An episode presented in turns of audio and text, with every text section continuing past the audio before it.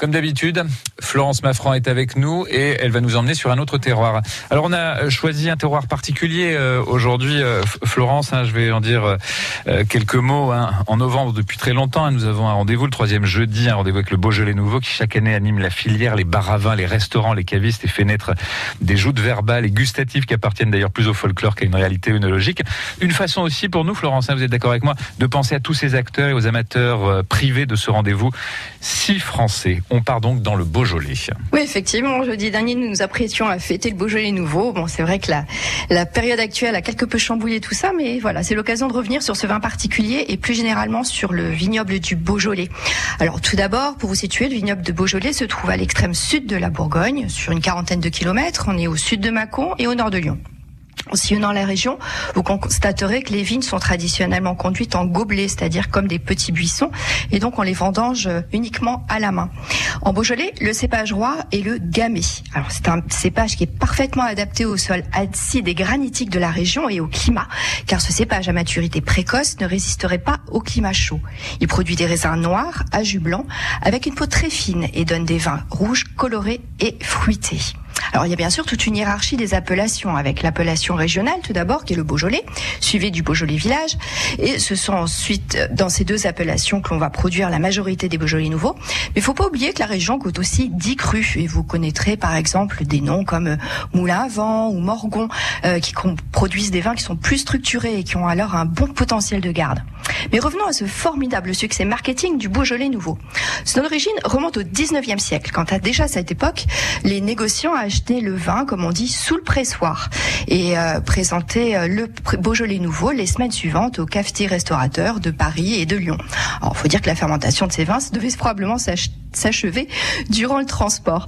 Mais l'histoire du Beaujolais nouveau est surtout marquée par l'évolution des règlements. Ainsi, c'est en 1951 que l'Union viticole du Beaujolais demande la possibilité de vendre ses vins en primeur avant la date du 15 décembre. La demande est acceptée et le délai est avancé d'un mois.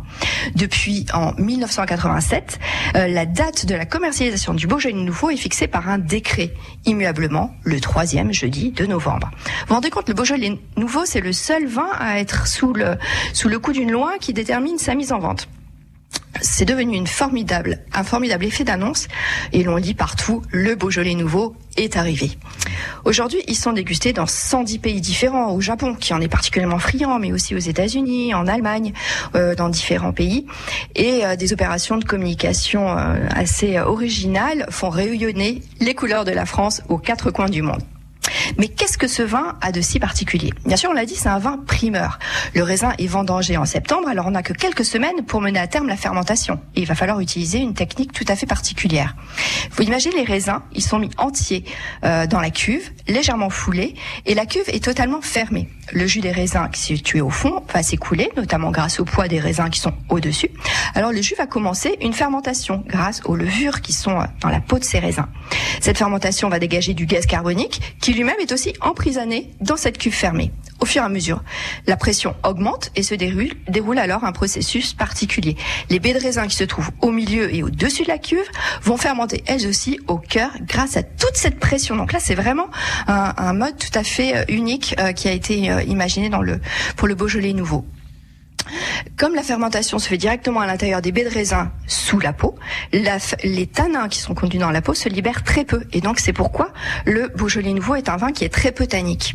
C'est un vin léger, avec des notes de fruits rouges comme la framboise, des fleurs rouges également, mais également des arômes particuliers de la fermentation, comme souvent on reconnaît le kirsch, ou des épices comme la cannelle ou le tabac. Euh, on parle aussi souvent d'arômes de banane. Alors ça c'est dû euh, notamment à l'ajout de levure artificielle lors de la macération carbonique. Alors reconnaître toute cette palette d'arômes, c'est devenu un jeu hein, auquel on se prête chaque année, mais qui a peut-être aussi parfois un petit peu terni l'image des vins du Beaujolais. On parle aujourd'hui de renouveau en regardant de plus près des initiatives d'une multitude de jeunes de vignerons qui s'installent et reprennent les domaines. Ils travaillent les sols, bannissent souvent les produits phytosanitaires et redécouvrent des terroirs oubliés, proposant des vins de plus en plus en bio, en biodynamie, voire des vins aussi nature.